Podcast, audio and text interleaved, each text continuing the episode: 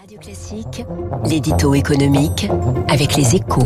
7h10, bonjour François Vidal. Dimitri. Européens et Britanniques sont donc sur le point d'annoncer un deal conclu à l'arraché. La liberté des échanges devrait donc être maintenue entre le continent et le Royaume-Uni après le 31 décembre.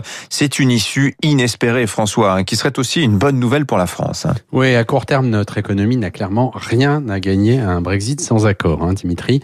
Pour ceux qui avaient encore des doutes sur la question, les milliers de camions bloqués de part et d'autre de la Manche ces derniers jours ont montré à quoi pourraient ressembler les conséquences d'un no deal. Il faut quand même savoir que 80% du trafic transmanche passe par l'Hexagone, soit 5 millions de camions et 30 millions de personnes par an. Alors bien sûr, hein, un accord, s'il est confirmé, n'éviterait pas le retour des contrôles aux frontières, mais il écarterait un blocage qui n'aurait fait que des perdants. Surtout, il assurerait pour la France le maintien d'une relation commerciale clé pour notre économie. Car on ne le sait pas forcément, hein, mais c'est au Royaume-Uni que nous réalisons notre principal excédent commercial.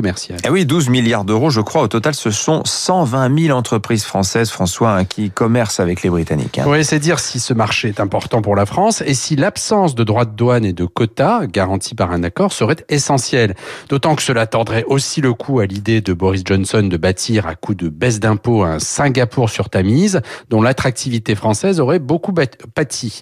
Alors, le compromis en passe d'être conclu ne fera évidemment pas que des gagnants. hein. Les pêcheurs, on le sait, seront dans le camp des perdants, mais ils de toute façon, ils auraient de toute façon payé un prix encore plus élevé en cas de no deal.